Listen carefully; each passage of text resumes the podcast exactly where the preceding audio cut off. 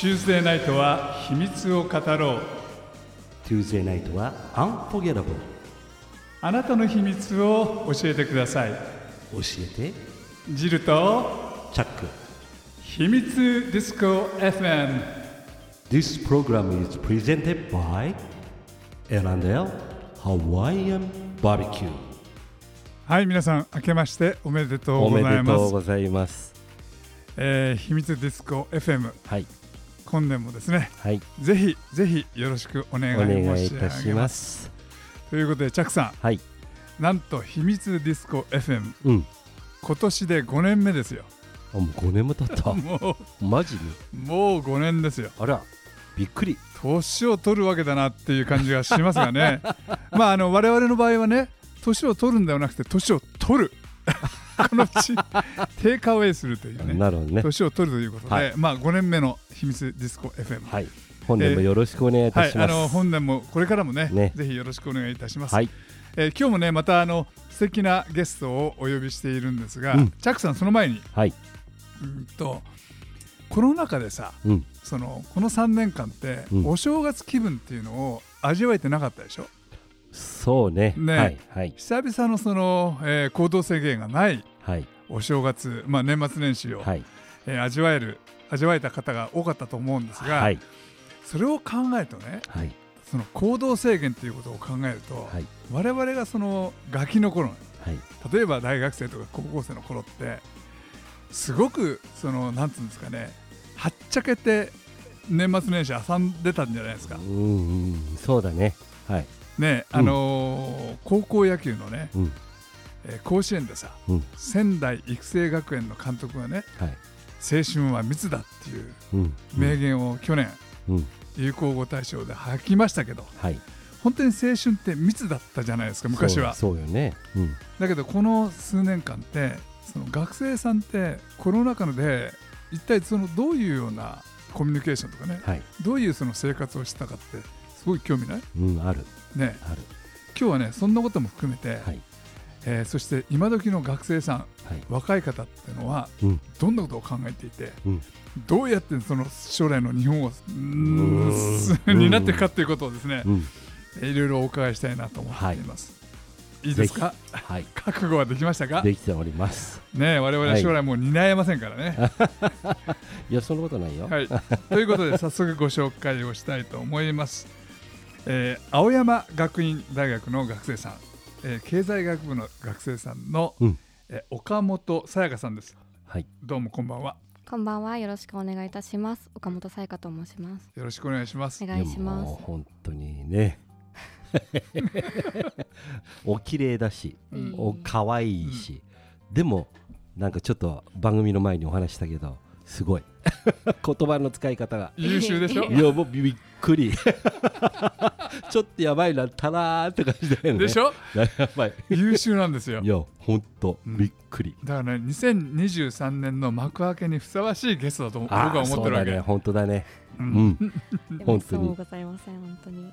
あのすいません、その女性にお年を聞くのってのは非常にそのやぼったいかなと思うんだけれども、今20、一ですね。21歳。はい、二十一になあります。なるほど。いや。ちょっと待てよ。あまりほらお話ししたことないよね、21歳の。いやないけど40年も違うとやっぱね。そりゃそうでしょだって、うん。おお父さんと娘ぐらいの。ねだよね。っていうか下手すらおじいちゃん。いや本当だね。いやじゃあ早速ちょっとお話を伺いたいと思うんですが、はさやかさんね、はい。その今ちょっとそのお話があったんだけれどもその学生時代じゃあ21歳っていうことはその学校大学に入った時にはもうコロナそうですね。私が受験期間中もコロナが始まってしまっていて、受験期間中はもう本当にコロナ禍っていう状況でしたね。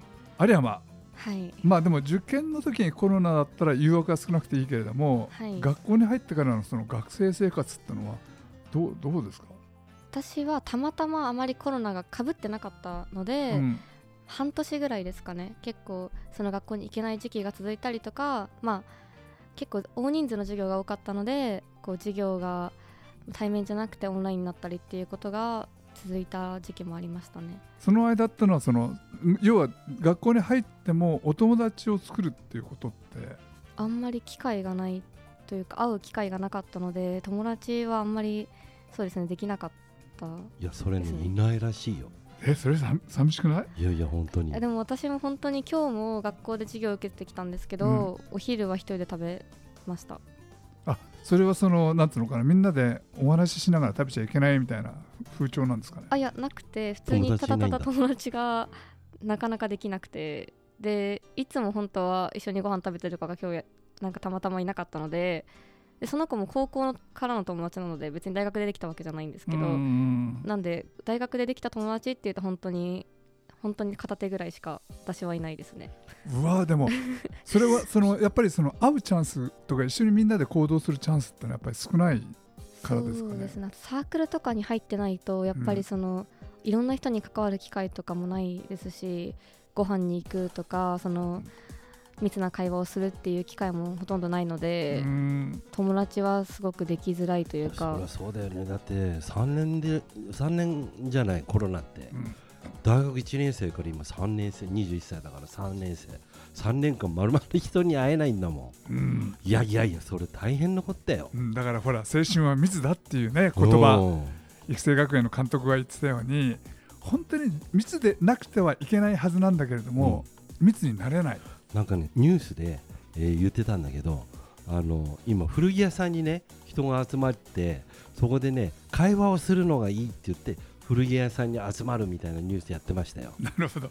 さやかさんどうですか？古着屋さんでお友達を作るあでもなんかそれ授業で私も聞いてなんかあのキリスト教の大学なんでキリスト教の礼拝があるんですけど、はい。あその説教してくれる方が多分大学の宗教主任なのか多分そういう方がその同じニュースを見たらしくてはい。あの同じ会話をされててああね。うん。でも確かに古着好きな子とかはやっぱり多いので行ってるんじゃないかなって思いました。なるほど。でもそうすると彼氏もできないわけでしょ？できてない子は多いあでもどうなんですかね。彼氏はなんかアプリとかインスタグラムとかがあるのでそれで結構みんな作ってる子が多いです、ちょっと時代違うよなめちゃめちゃ今風。はい、本当に。やばいね。そうかそうか、はい。じゃあリアルじゃなくても彼氏はもうデジタルで。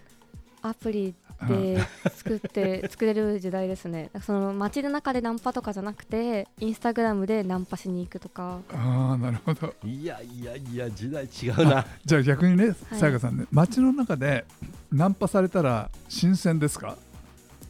あでも私高校生の頃から東京に住んでるのでやっぱ渋谷とかはすごいあの歩くとすごいナンパされるじ、一時期そうだったじゃないですか。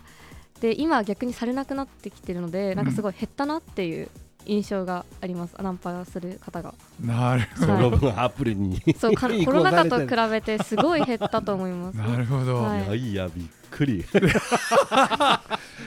チャックチャック頑張ろう。ちょっとそのアプリの方も。いやいやいやいやいやもうわかんいない。やいや今お目から鱗ですよさやかさん。あのそういう時代なんだって、はいそうだ。なんとなくお犯したけどでもあのお実際に聞くとあそうなんだなと思はいもうたくさんいろんな種種類があったアプリの。う、うん。それでなんかこう自分の用途に合わせてこうどういう関係になりたいかみたいなそのすごくちゃんとお付き合いしたい人と巡り合いたいんだったらこのアプリとかなんかそういう全然違う系統のアプリとかもあるらしくて、うん。それでなんか彼氏だけじゃなくてその同性の友達ベストフレンドをマッチングしてくれるアプリとかもあるえらしくて、そんなのえー、なるほど。はい。すごい。なんかすごい出会う関係っていうのがもう自分で選べてこうなんかそれでマッチングしていくみたいな感じって。ああなるほど、そしたらもう同じ学校の生徒とか、はい。同じサークルの仲間とかじゃなくても全然構わないっていう世界だよね。そうなのかもしれないですね、うん。まあでもサークルはやっぱり大きい青学でもなんか三大サークルとか呼ばれてるサークルとかがあって、うん。やっぱなんかそれに入ってる子っていうのは友達がすごく多い印象ですね三大サークルってのはどういうサークルが三大なんですか？え多分でも飲みサーみたいな感じだと思うんですけど。あー。飲みさっ飲みて言うんだ。サー。ショートカットするんだそうそう、ねみんなね。もうだから何でもいいからさあつけつけあらさみたいな。あのさあみたいなね。何でもいいからさをつけちゃうみたいな。いやーいやー今日は新鮮。じゃあここで一曲、はい。曲をお届けしてから後半またお話を伺いたいと思います、はいあの青春は密だというお話をですね先ほどさせていただいた時に仙台育英学園を仙台育成学園と言ったらしいです。これでお詫びして訂正申し上げます、はい。えークレームの電話がね30本ぐらいはい。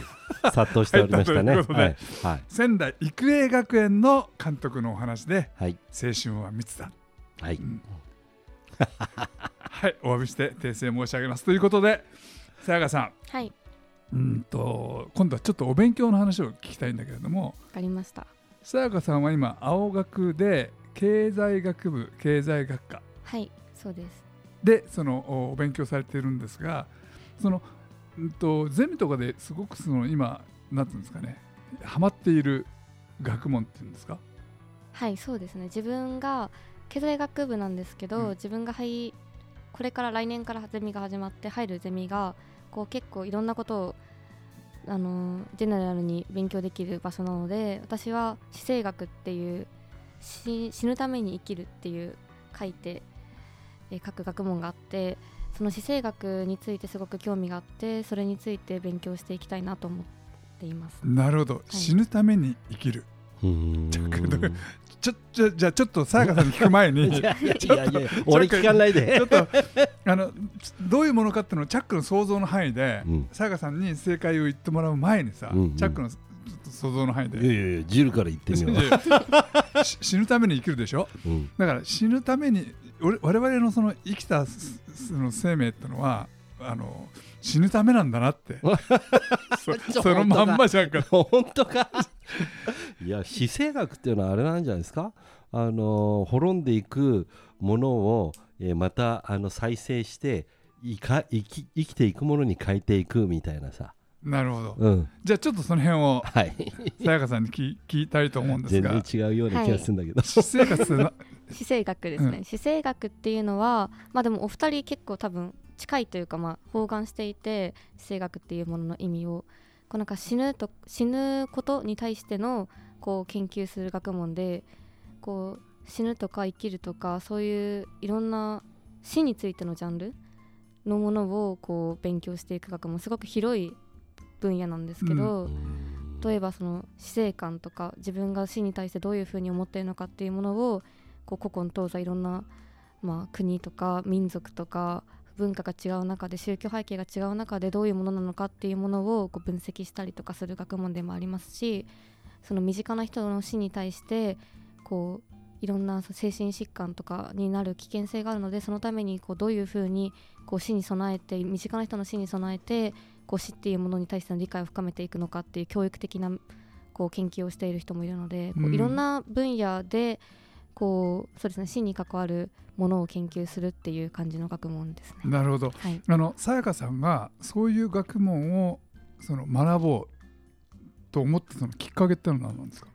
これがこう本当にパッと出てきたっていうわけではないんですけど、うん。こうなんか本当によくいろんな人に聞かれるんですけど分からなくて、うん。でも小さい頃からこうなんかミイラとかこうなんか死っていうもののなんか得体の知れないものみたいにすごく興味があってなんか一時期すごく考えてたのがこう宗教の根源とかこう宗教っていうものが何で生まれたのかとか、こうなんか人間は何のために存在してるのかとか自分は何なのかみたいなことをずっと考えてる時期があって、うん。こうなんかいろんなことを考えて考えて考えてこう結果が自分の中でこう出た時にあち高校2年生ぐらいの時にこう自分が考えてた問いが全て片付いてでその後になんかあじゃあ自分が将来研究したいことって何なんだろうって考えた時にやっぱりなんかこういろんなものに精通する死っていうものっていうものを研究すればこういろもっと幅広い分野でいろんなことがこう比較できて自分の中でのこう考えみたいなものがこうなんていうんですかねまあ広がるんじゃないかなと思って最終的にこう死生学っていうものにたどり着いたのとあとやっぱりこの宗教観とか今自分私たちのこう思想みたいなものがすごく大きく変化する時代じゃないですか。その中でこう死に対してこうなんかの価値観みたいなものがすごく変わっていく中でこう死生学っていうものがこれからの社会で重要になっていくんじゃないかなと思って死生学を選びました。なるほど。あのさやかさんご自身はそのはい死に対して、例えば恐怖を抱くとかななんつうのかなその怖いとかっていう気持ちってあります？すごく小さい頃とかはずっと思っててこうなんか死ぬってすごい怖いな怖いなと思ってどうしたらこう死を克服できるんだろうみたいなことをずっと考えててこういろいろこう自分が死に対しての体制みたいなものがついてきてい最近はそこまでこう怖いっていう感情とかはないですね。う。ん。だっていつかはみんなねそうですね。死ぬわけだもんね、はい。これは本当にどんな人間でも平等に与えられた権利っていうのかな。まあ権利って言ったらおかしいのかも。しれないでもねまあお死は俺は権利だと思うけれども。なるほど、はい。いやすごい。うん、すごい。あじゃあなぜ人間は生まれてきたんだろうか。はい。とか、うん。あそういうこと考えてたんですけど。答えはあるんですかそれそうですね。自分がこうなんでだろうって考えてた時に高校生の時に自分が考えてた答えっていうのはこうなんか何かを、まあ、残すためというか、まあ、自分の子孫を残すために生まれてきたのかなと思ったんで生物学的に。うんうん。でもなんかこうやっぱり今の時代ってこう何のために生まれてきたのかって問われた時にこうなんか子孫を残すとかそういう生物学的なこう一義的な解釈じゃこうなんていうんですかね語れないというかいろんなライフスタイルの変化とかも生まれてきて。なのでやっぱりこうこう自分がこれでいいって思った人生だったらそれでいいのかなって最近はうん。こう結構寛容になってきました、なるほど。自分の思考が。いやーすごい。すごい。あのねチャックね我々の年になるとそのエンディングってことを考えるわけでしょ、うん。ライフエンディングって。うん。さやかさんまだ若いから、うん。そのライフエンディングってそのシナリオとして考える必要は多分ないのかもしれないけれども、あのどうでしょうかその今お話を聞いてて我々もそろそろ本当に考えていかなくちゃいけないんじゃないかなって。いや俺ぽっくりだから。もうそれ考えるとねうん永遠になっちゃうからさうん。もういつかぽっくりだなって。なるほど。そのさやかさんはな何かのその宗教にその宗教の教えを信じてるとかそういう感じではないわけ？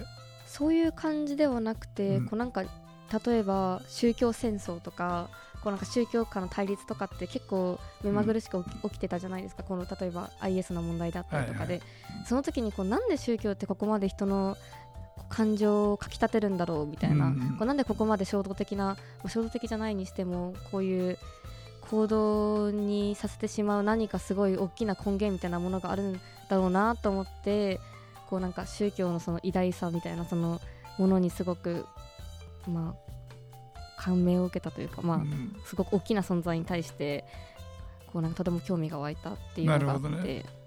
あの人間のそのし魂のそのなんていうのガイド役っていうか何かいろいろその迷った時にそのお参りしたりあのそうん。神様にねうん。頼んだりっていうのは多分あろうかと思うんだけれども、何か心を支えてくれるような存在であるのは確かじゃないですか、うん。はいなるほど。じゃあ例えばさやかさん自身が、はい。そのおみくじを引いたりお守りを買ったりっていうその神頼みみたいなことってします？占いを信じるとか、あでも占いは結構信じちゃいます。なんか大作会とかあるじゃないですか、はいはい。は結構当たるなっていうふうに思ってます、なるほど、はい。なるほど。友達とかにもなんか今年こんなことがあってすごいひどい年だったんだよって言われることとかあってそれ絶対大作会だよって言って調べてみると確かに大作会だったっていうことが結構あるので、うん。この結構なんていうんですかねリスク管理をするためにも結構大作会かどうかっていうのは調べちゃいます、あなるほど。リスク管理。人生のリスク管理 なるほどね。いや僕はね彼女ねもっと世界に出た方がいいと思うね 俺は。はっきり言えって。ーそれの方が光る。うん。いやこれだけ頭いいともったいない。うん。うん。もっと学んでください。世界で学んでほしい。あのーさやかさんね。はい。その今まあいろんなその研究をされていて将来的にはどういうところを目指されようと思ってます？将来的には、まあ、大学院に進んではい。こういう研究を進めていくのと、あとずっと昔からアートをやっているのでこうなんか将来的にはこのアートと自分の研究とをつなげられるような何かができたらいいなっていうふうに思ってます。ななるほど。アートっていうのは例えばどういうものですか？アートは今まで高校生の時からやってたのはやっぱり社会問題とこうなんかアートを組み合わせてこう何か社会に提示するみたいな抗議する抗議というかまあ何かをするみたいな感じのことをずっとやっていて、うん。なのでこうコンセプチュアルアートとかあと自分が絵画絵を描くのがすごくと好きなのでこうなんか絵を描いてこうなんか自分が考えてることと研究していることみたいなものを表現できたらいいかなっていうふうに思ってます。ああなるほど。自分が考えてることを色形匂い味音みたいなそのものに形にしてはい、アートとして表現をする。そうですね、論文も書くのももちろんする、まあ、もちろん研究者なんでするんですけど、うんそれプラスでこう何か目で視覚的に訴えたりとかそういうものもやっていきたいなっていうふうに思っています。あその方がね我々おじさんにとっては絶対わかるもんね、うん。そう。そうですか。いやいやいやいやいや。世界の学者もう本当目指していただきたいですね。私は。それはいや本当ですよ。本当に。本当。素晴らしい。あとね今日のお話っていうのは普段あまり我々がその触れるようなことがない。うん。すごいそのある意味センシティブな話題だったんだけれどもはい、こういうのをこうやってしっかりお話できてそのあの我々も非常にためになりました。あありがとうございます。で今日からあのーそう遠くはない死をですね。俺らにとってはね。ん。そうだよ。あ分かんないよ。でもうん。あと40年ぐらいいけるかもしれない40はいかないでしょ。で もまあまあ20年いけばいいよな。でもいつか必ず来るであろうその死とかね、はい、それまでのその生き方とかっていうのをちょっとね考えてうん。見るべきなんじゃないかなって。いやぽっくりいきたいね俺は。ジャックはぽっくりいるよ。誰かにブスって刺さられて。いやいやそれはないでしょうそれでぽっくり。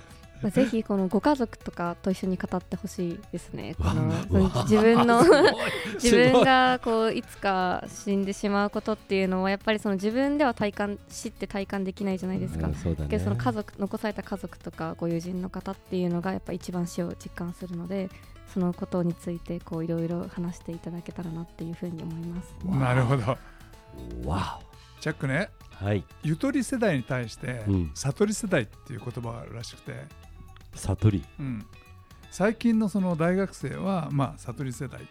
級の？というふうに言われているらしいんですよ。ででも実際よくわからない。ずいぶだからんおじんな言葉だね。それ悟り世代。だからちょっとさやかさんに聞いてみたいんだけれども、はい。そのバブル世代の我々とうん。現代のその、うん、と大学生がどう違うかってことで例えばそのバブルを経験した世代とさやかさんの世代ってその金銭感覚ってどういうふうに違います？私がバブルの世代がわからないんですけど、うそう弾けてお金を使うみたいなこととかってほとんどないっていうふうに思います。例えばブランド物にすごくお金を使うとか高いレストランに使うとかっていうのはどうですか？人によると思うんですけどやっぱりそこまでこうバイトとかしても稼げる額ってやっぱり決まってるじゃないですか、なんでそこまでこうブランド物に対してお金を使うとかっていうのはまあ多分限度額っていうのはやっぱあると思いますうんね。そのバブルのまあもともと物価もすごく最近上がってるじゃないですか。はいはいはいなんでこう前ほどこう気軽にブランド物に手出せなくなったっていう感覚はすごいあります、ね。なるほどじゃあ例えばデートの時にはい。もう100%だ男子が払うみたいなあそれもそれあんまりないでしょ。ないですね。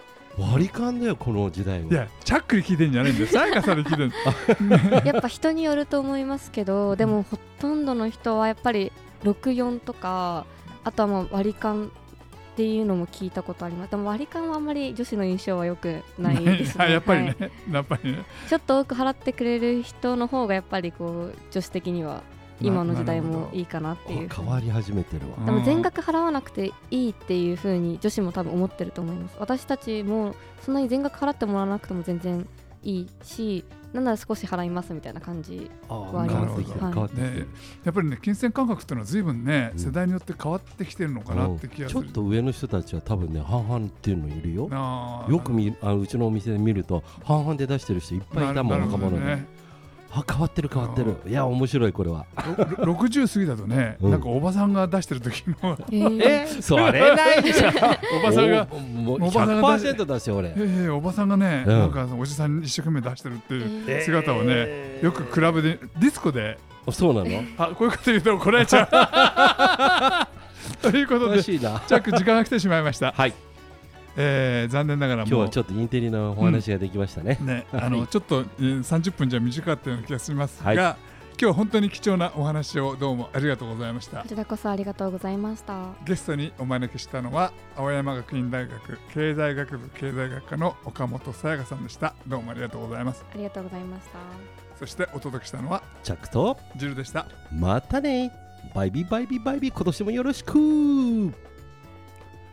This program is brought to you by L&L Hawaiian Barbecue アロハ Aloha マハロー Ciao